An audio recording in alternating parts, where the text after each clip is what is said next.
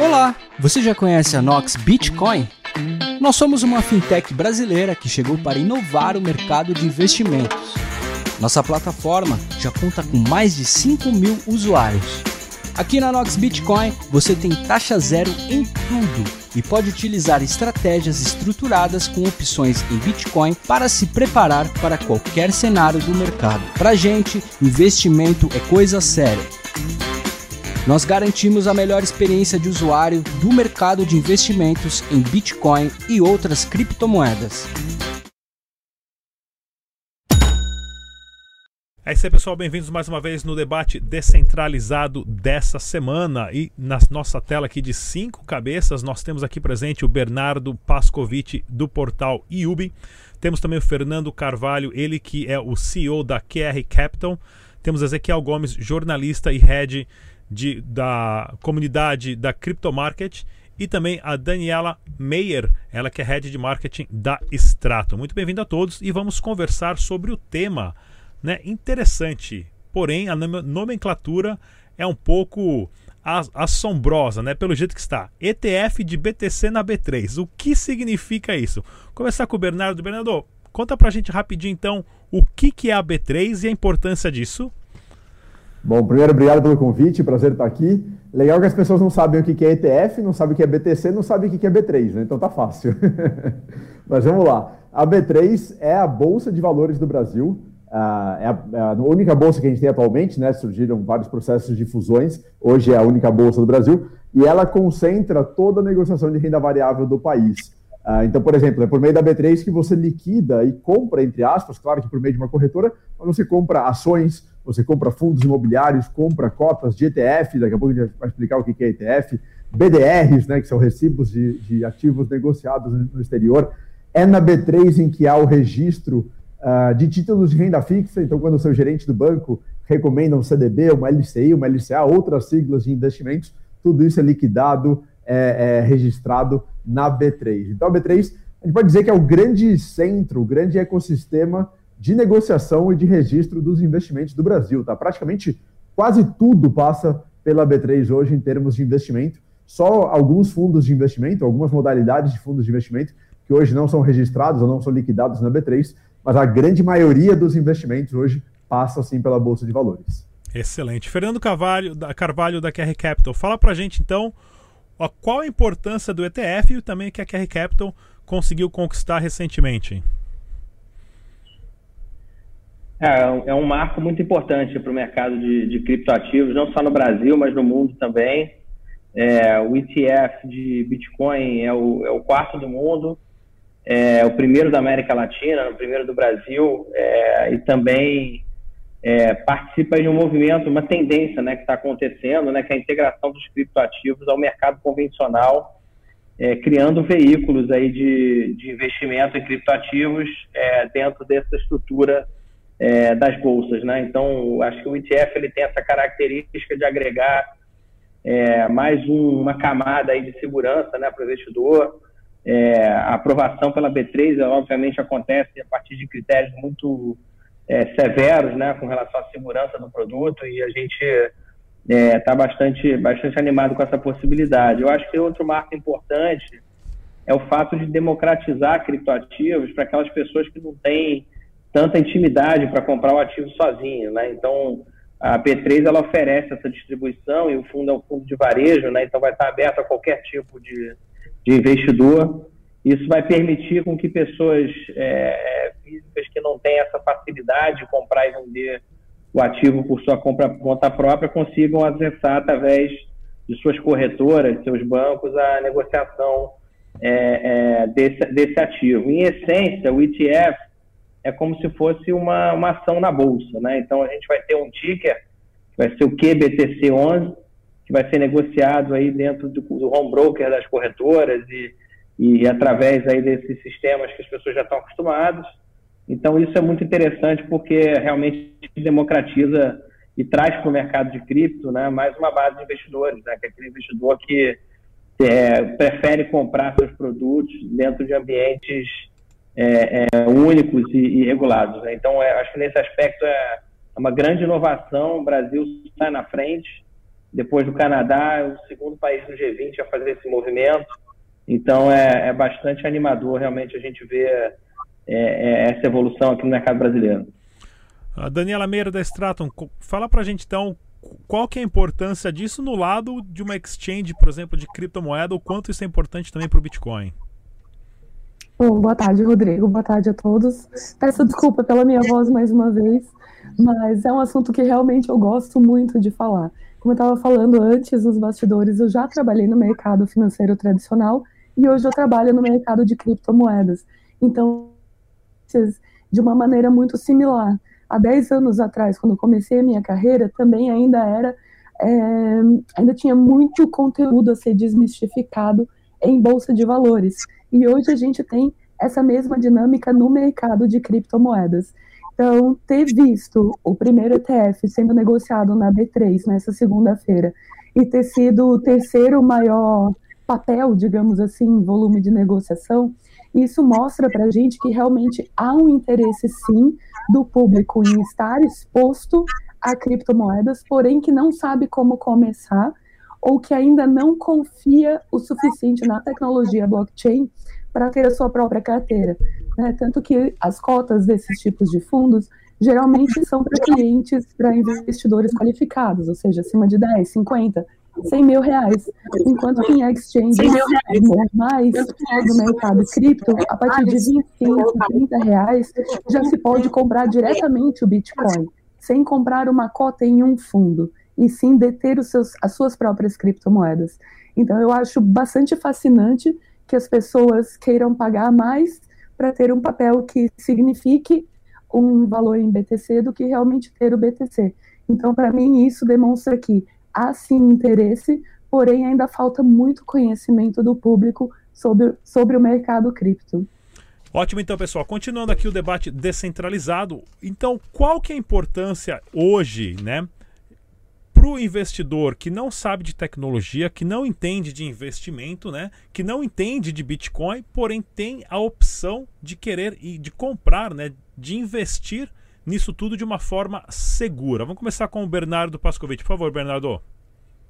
Legal, Rodrigo. Acho que assim, uh, Bitcoin e criptos de forma geral uh, não é um assunto trivial, não é um assunto fácil de entender. Existem muitas preocupações, existem muitas inseguranças né, em relação a fraudes, golpes, pirâmides, riscos, etc. Uh, ah, então não é fácil. Tem, e dá para entender, né? dá para entender essa, essa uh, muitas vezes uma rejeição por parte das pessoas. Quando a gente vem com um produto que ele é registrado uh, e autorizado pela B3, pela Bolsa de Valores, ele é autorizado pela CVM, que é o grande xerife do mercado de capitais, né, do mercado de investimentos do Brasil, pô, você dá uma segurança, para quem não conhece, muito maior. Fala, pô, ufa, então quer dizer que esse produto, ele é uh, autorizado, registrado, fiscalizado, supervisionado pela Bolsa de Valores, a, a, Bolsa do Brasil, e pela CVM, que é o xerife dos investimentos do Brasil.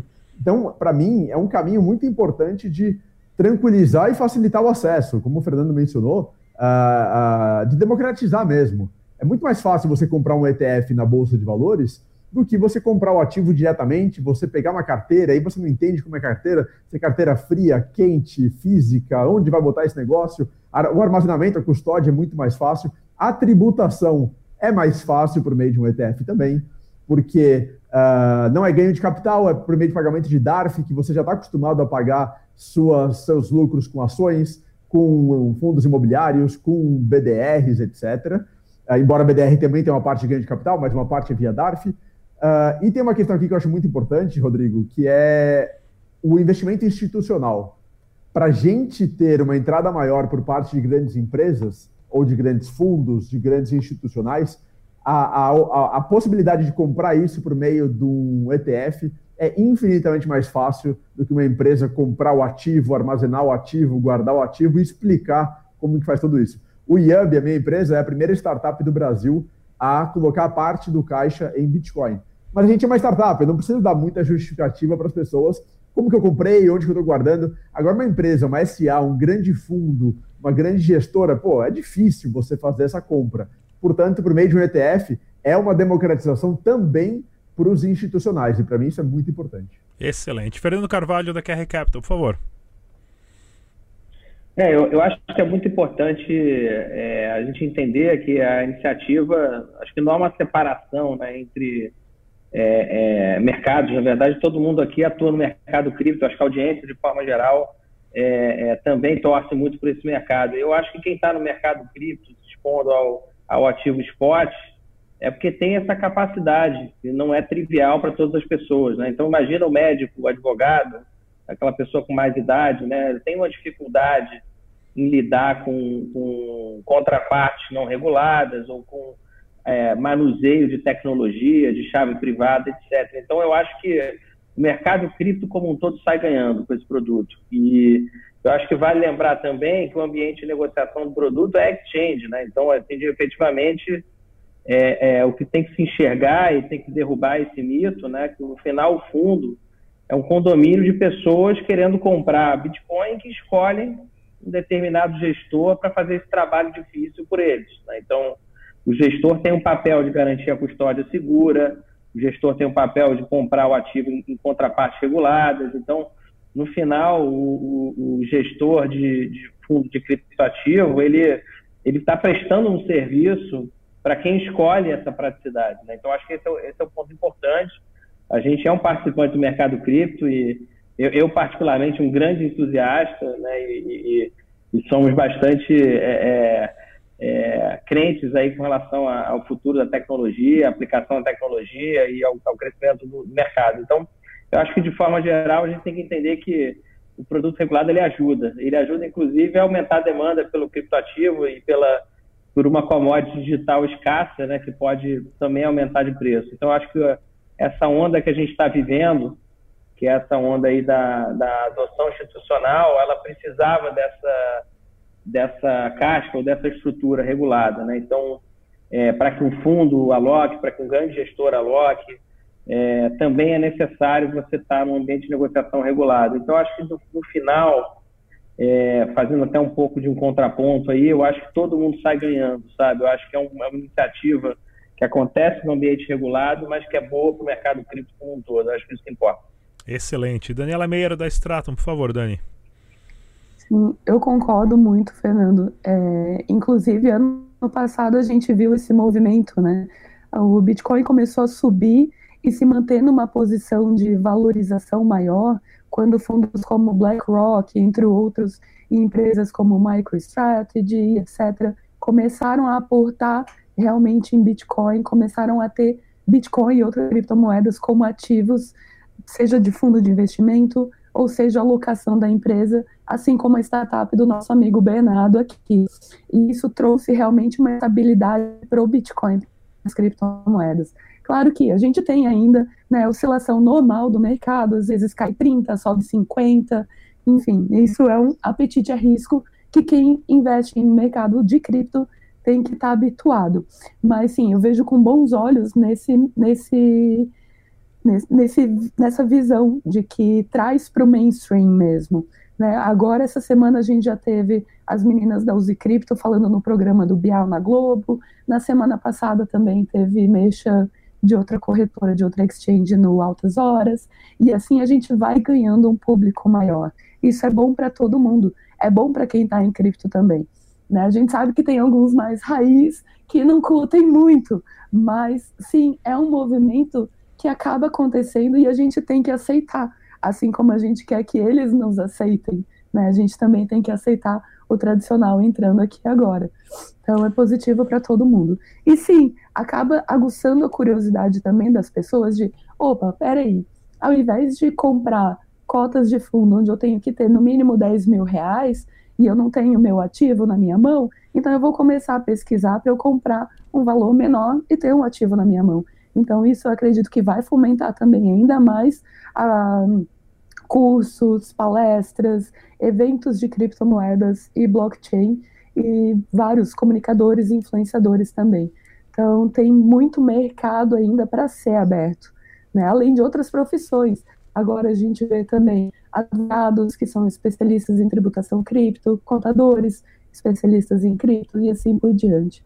Então, sim, eu vejo com bons olhos. E em relação, em relação, no ponto de vista de vocês, que está tendo essa onda, né, nos últimos 4, 5 anos no Brasil de exchanges de criptomoedas, nós durante muitos anos ainda temos um número muito baixo de CPFs registrados na Bolsa de Valores ou cidadãos do Brasil que investem diretamente na Bolsa de Valores. E teve algumas pesquisas aí, algumas matérias de jornais, dizendo que o volume de pessoas, o número de pessoas que investem ou têm as suas contas abertas em uma exchange era muito grande. Do ponto de vista de vocês, como vocês entendem que investir diretamente comprando um ativo direto numa exchange ou comprando diretamente pelos meios tradicionais através de fundos e corretoras. Nessa guerra, vocês acham que isso vai ter um futuro junto ou não? Vou começar com o Bernardo Pascovitch, por favor, Bernardo.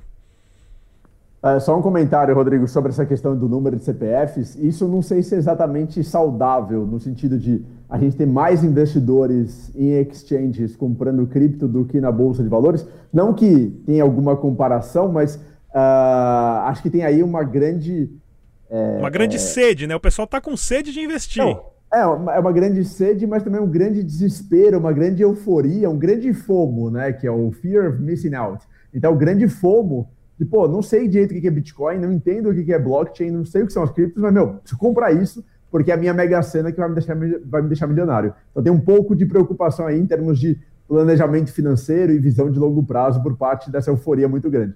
Mas, dito isso, ah, eu entendo que a gente tem espaço no mercado para tudo. Então, você tem espaço para quem quer comprar diretamente o ativo e quem acredita que precisa ter suas chaves, precisa ter sua carteira, precisa ter a custódia como um todo daquele ativo. A gente tem pessoas que preferem uh, e vão preferir ir para o meio de ETFs, porque é mais fácil, mais simples, não precisa se preocupar com custódia e você consegue facilmente comprar e vender a cota uh, na bolsa de valores, então é muito fácil a gente vai ter pessoas que preferem fundos de investimento, que não são ETFs, né? são os fundos de investimento. E aí você dá o dinheiro para um gestor, ele vai tomar as decisões, ele compra, não é pela bolsa de valores, né? Uh, e aí você também não consegue comprar e vender quando quiser. Você tem um prazo de cotização, um prazo de resgate, você fica um pouco mais engessado, não consegue tomar decisões rápidas. Eu entendo que você tem perfis diferentes. Fundo de investimento, por exemplo, você não, não precisa se preocupar com o imposto de renda, já é tudo retido na fonte. Então a gente tem perfis tem, assim, dentro do mundo cripto, acho que muitas vezes tem uma paixão muito grande de falar, olha, Bitcoin é só se você tiver as chaves, se você for o dono da chave, se você tiver a carteira. Eu não sou tão radical. Eu acho que a gente tem produtos para diferentes perfis. Isso tudo vai conviver e deve conviver uh, harmonicamente, assim como a gente vê, por exemplo, em ações. Em ações você tem, você compra ações diretamente, que seria comprar Bitcoin diretamente. Você pode comprar um ETF de ações, você pode comprar um fundo de ações, você pode copiar uma carteira, você pode receber recomendações em vários formatos possíveis aí para você investir em ações. E é saudável, é algo benéfico para o mercado e para os investidores como um todo. Fernando Carvalho, por favor, Fernando. É, eu concordo é, completamente com o Bernardo. Eu acho que a, a lógica é essa. É, hoje em dia a gente tem uma, uma oferta de veículos regulados maior do que existia no passado. Eu acho que o mercado cripto, se a gente olhar uma, uma visão mais de médio prazo, né, ele passou por uma evolução, né? Passou por uma evolução em infraestrutura de mercado. Hoje a gente tem custodiantes é, especializados no segmento, são aqueles, inclusive, que os fundos utilizam.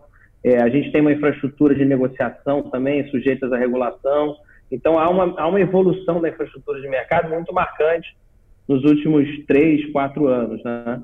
E a gente aqui no Brasil viveu um pouco esse processo, né? Então a gente passou aí por quantas vezes aqui a gente viu comentar aqui no canal é, fatos relevantes que aconteceram, né? De players que é, fizeram movimentos prometendo rentabilidade com criptomoedas que na verdade é, é, cometeram danos a pequenos investidores, né? Então acho que o papel do produto regulado é muito ocupar esse gap, né? A gente viu aí em 2019 uma quantidade bastante relevante de stop orders acontecendo é, no mercado de, de com produtos relacionados ao mercado de criptomoedas.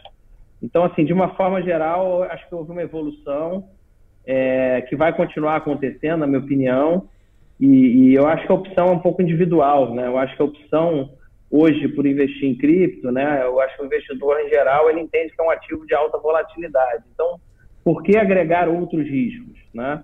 se eu tenho já o risco do ativo em si, por que, que eu agrego o risco, por exemplo, de contraparte? Então, nesse aspecto, o produto regulado busca retirar esses outros riscos e garantir a segurança do pequeno investidor.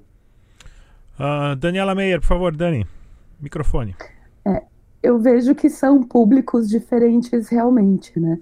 A gente tem, como citaram no começo, tem os médicos, tem os advogados que estão acostumados a preencher uma DAF, porque eles já estão acostumados a ter lucros em operações de bolsa de valores, e a gente tem hoje um número altíssimo de CPFs em exchanges de, de criptomoedas, por serem jovens, por não terem, às vezes, dinheiro suficiente para investir em ativos no mercado tradicional, que às vezes para comprar um lote de ações ou comprar um mínimo de cotas de um fundo é um valor muito alto, e então eles veem nas criptomoedas uma maneira de começar a investir de uma forma mais acessível, tanto de abrir uma conta no exchange, que é mais facilitado do que numa corretora de valores, assim como de valores iniciais para começar a investir. Então eu vejo que são públicos realmente diferentes, e sim, é importante ter ter produto para todos esses públicos, né? Na Stratum, por exemplo, a gente tem muitos clientes que nem conta em banco não tem. Eles depositam por lotérica, porque o banco não abre conta para eles, ou porque o, o, comprovante de residência não é adequado, ou porque não tem o, o comprovante do imposto de renda, enfim. E a gente coloca à disposição ferramentas como pagamento de boleto, a recarga de cartão de crédito pré-pago, recarga de telefone pré-pago, tudo com cripto. Então, essas pessoas conseguem tanto investir quanto utilizar suas criptos no dia a dia sem precisar de um banco. Então, isso que, a meu ver, é o que a cripto veio trazer de diferente, na verdade, né? Não, não vejo, não tenho nada contra o mercado tradicional absorver realmente uma parte do mercado cripto, mas sempre lembrando que o Bitcoin foi criado para dar uma liberdade financeira, para que um ponto A negocie com o ponto B, sem que eles precisem necessariamente se conhecer, sem que haja uma instituição intermediária, um governo ou qualquer outro tipo de, de instituição controlando e, e taxando em cima. Então, realmente, sim, a meu ver, são dois públicos completamente diferentes e que agora a gente começa a congruir eles para um mesmo objetivo.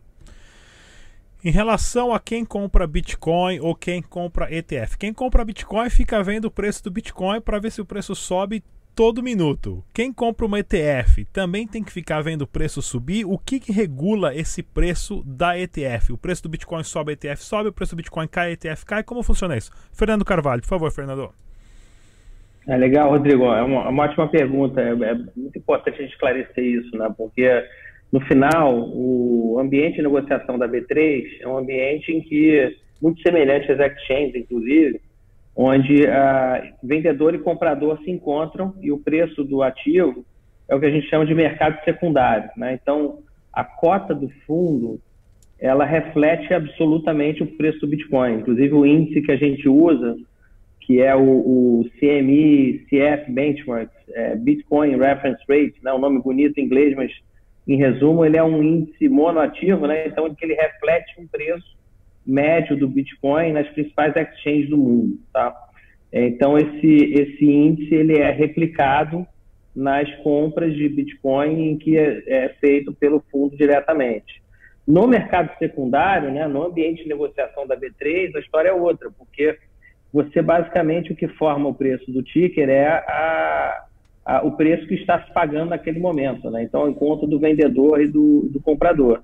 Então, a gente viu isso acontecendo, né? O maior fundo de, de Bitcoin do mundo, o GBTC da Grayscale, né? Uma diferença entre o preço da cota e o preço do mercado secundário, abrindo muitas vezes áreas muito relevantes, né? Então, acho que é legal o público entender que o fundo replica, sim, o preço do Bitcoin, o preço do Bitcoin numa média de exchange reguladas global, global e a gente traduz para o real né, através da PETAC, que é a taxa de oficial.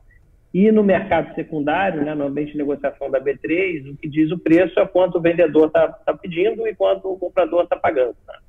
Então, nesse aspecto, pode haver é, é, variações de preço que abrem oportunidades de, de, de arbitragem, inclusive. Tá?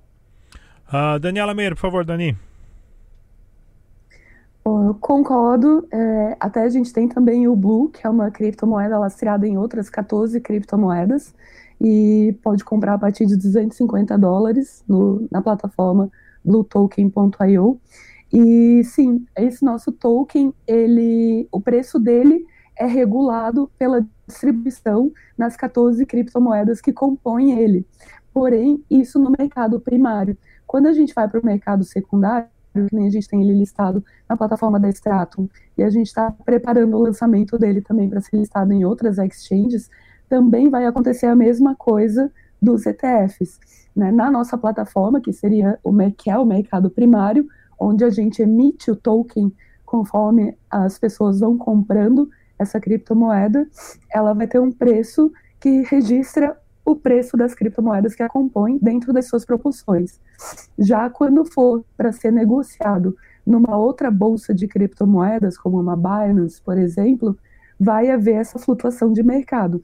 Então, sim, como o Fernando muito bem colocou, pode ser uma excelente oportunidade, porque às vezes uma pessoa comprou seu token no mercado primário a um preço muito bom, só que ela precisa desesperadamente vender por, sei lá, algum problema de saúde, enfim, e ela quer vender o token dela a um preço mais baixo para conseguir liquidar mais rápido. Então, isso pode ser uma excelente oportunidade de negociação para quem quer comprar um belo token a um valor menor, com deságio de mercado. Ah, Bernardo, por favor, Bernardo. Sobre o que você perguntou, Rodrigo, em termos de preciso ficar vendo preço, né? Preço sobe, preço cai. Uh, nesse sentido, a minha visão é o seguinte: eu acho que o ETF, como eu falei antes, o ETF ele te dá uma, uma flexibilidade maior de você poder comprar e vender quando quiser as cotas. Uma grande facilidade por meio do, do, do, mercado da B3. Então, enquanto o mercado estiver aberto, né, durante o período comercial, segunda a sexta-feira, você consegue comprar e vender uh, de acordo com o seu interesse. O que é bom, na minha visão, em comparação a outros, aos fundos de investimento, né, que não são ETFs, mas que têm exposição ao Bitcoin, porque eu tinha mencionado, pô, se o Bitcoin está num, momento de venda interessante, de compra interessante, você consegue aproveitar esse, esse momento, esse preço de uma forma mais uh, assertiva principalmente no momento de saída, no momento de venda, do que se você tivesse uma cota de um fundo de investimento e precisasse solicitar o resgate, a cotização, etc. É um período mais longo. Então, não significa que você precise ficar vendo o preço todo momento, nem é recomendável isso, né? O interessante é justamente você comprar e deixar o, o, o valor aportado, né? O, a sua exposição ao Bitcoin por bastante tempo, né? A gente fala no mínimo três anos, mais ou menos, você poder ter resultados interessantes mas precisando você tem uma flexibilidade maior e mais interessante. Então, vai muito de investidor para investidor. Não tem muito certo ou errado. Mas, de novo, acho que o ETF traz uma flexibilidade bem interessante uh, uh, frente ao, ao fundo de investimento. Ainda que não seja a negociação 24 por 7, né? ainda que não seja a negociação constante do Bitcoin mesmo nas exchanges, que aí você pode, no dia 31 de dezembro, às 11h59, você pode comprar e vender Bitcoin, está funcionando normalmente. Uh, então, acho que é, tem algumas e, escalas E a liquidação, pra... né? Sim. Não é 24 sim. por 7 e tem uh, os dias de liquidação também. Sim.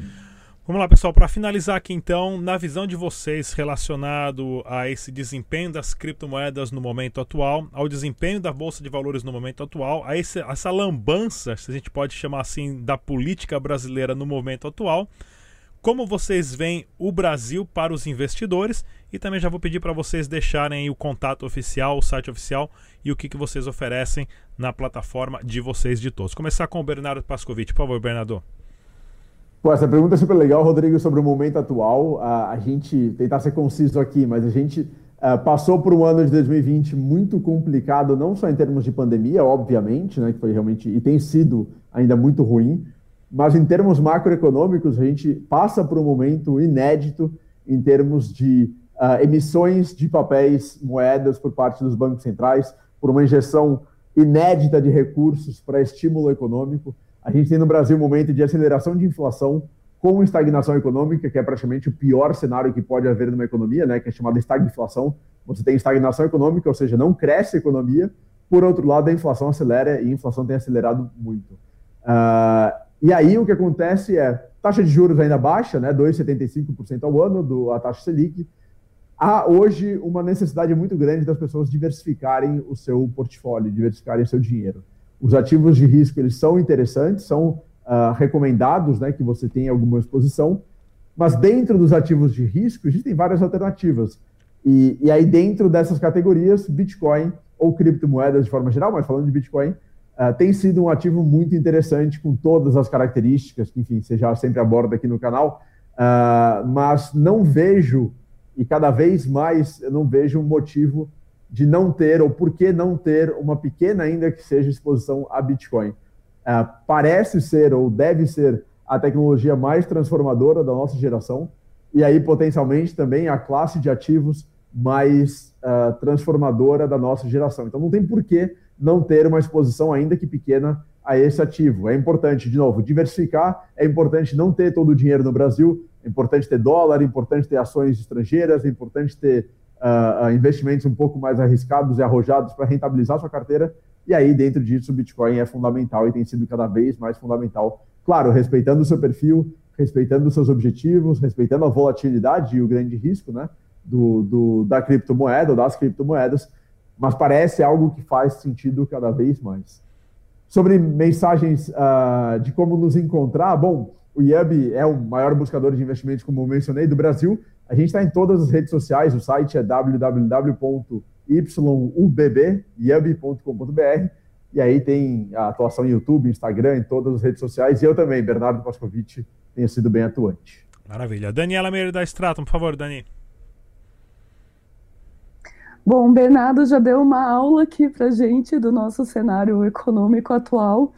É, não tenho o que colocar em cima disso, foi sensacional, mas é, a gente viu no ano passado, quando deu aquele crash do corona, as bolsas despencando no mundo todo. Aqui a gente tinha um circuit break atrás do outro, e cripto não tinha circuit breaker, e daí o Bitcoin caiu 80%, 90% em menos de 48 horas, estava todo mundo desesperado, mas na retomada a gente viu também que o Bitcoin e as outras criptomoedas tiveram uma, um retorno mais rápido e mais consistente. Claro que em seguida as bolsas voltaram a reagir também ao redor do mundo, mas a gente viu também essa recuperação muito mais rápida de cripto. E a partir disso começou a sair uma atrás da outra notícias de que grandes empresas, grandes fundos começaram a alocar recursos em Bitcoin como realmente uma reserva de valor, um verdadeiro ouro digital. E isso a gente vê que está continuando, isso está se fortalecendo cada vez mais, e o lançamento do ETF aqui na, na B3 nessa semana é só uma comprovação disso. Então, não importa se você é Bitcoiner raiz, se você é Faria Limer de coletinho, mercado cripto é para todo mundo. Fernando Carvalho, por favor, Fernando. É, não, eu acho que já foi bem comentado aí, eu acho que de forma geral. Sem crítica ao coletinho, tá, Fernando? Desculpa, agora que eu tá de é, Tá frio, tá frio aí, Fernando, por isso, eu né? Já, eu já fui para a Limer também.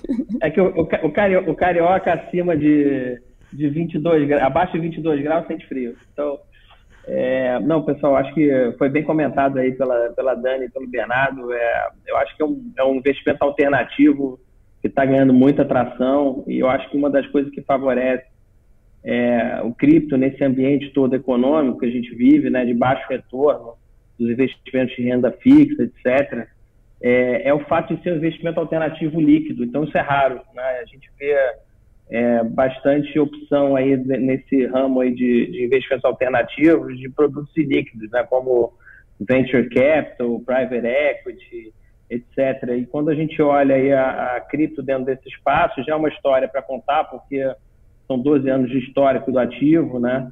É, ele se comporta muito bem em carteiras de investimento, como investimento de, de diversificação, e ele permite você entrar e sair com muita facilidade, né, com muita liquidez. Então, acho que nesse aspecto criou-se aí um momento muito favorável, é, não só no Brasil, mas globalmente. Né? O Brasil é, tem uma taxa base de juros de um dígito, é uma coisa um pouco nova dos últimos três anos, e, e globalmente essa, esse movimento já estava acontecendo. Então, é, sem dúvida, é uma, é uma alternativa para ser olhada e por isso que está acontecendo todo esse, esse movimento. É, com relação à segunda pergunta, né, como achar que é Capital, a gente tem estado bastante ativo no Twitter, né, que é Capital, o perfil, é, o site da empresa também está tá operacional. E a gente tem aí também é, todos, todos os, os, as mídias sociais e os sites das empresas investidas aqui pela holding. Além da QR Asset, a gente tem outros negócios. Um deles é a Rispar, é, que é uma fintech que a gente lançou no ano passado, que fornece é, empréstimos com garantia em Bitcoin. Está sendo muito procurado aí por, por pessoas que entendem essa tese, né, como a Dani falou, de que o, os criptoativos é, são uma reserva de valor, então essa fintech vem oferecendo empréstimos é, mais baratos né, no Brasil com esse colateral em Bitcoin, então com taxas a partir de 0,69 ao mês. Então, de forma geral, acho que dentro aí da, da, do site pode-se ver as áreas de atuação da, da, empresa os próprios perfis das empresas que a gente investe, mas a gente vem trabalhando também, além da parte de gestão e, e investimentos em cripto, outros setores aí do, do ecossistema. Inclusive, o Rafael da Rispar já saiu no canal Dash Dinheiro Digital aqui numa entrevista que a gente teve há um tempinho atrás. Vamos chamar ele de novo. Bem, pessoal, no debate descentralizado dessa semana, ETF de BTC na B3. O que significa isso? Tivemos presente aqui o Bernardo Pascovitch da iub.com.br, também a Daniela Meira da Stratum Exchange de Criptomoedas e Fernando Carvalho, fundador da QR Capital. Muito obrigado pela presença de todos. Até a próxima, pessoal. Tchau.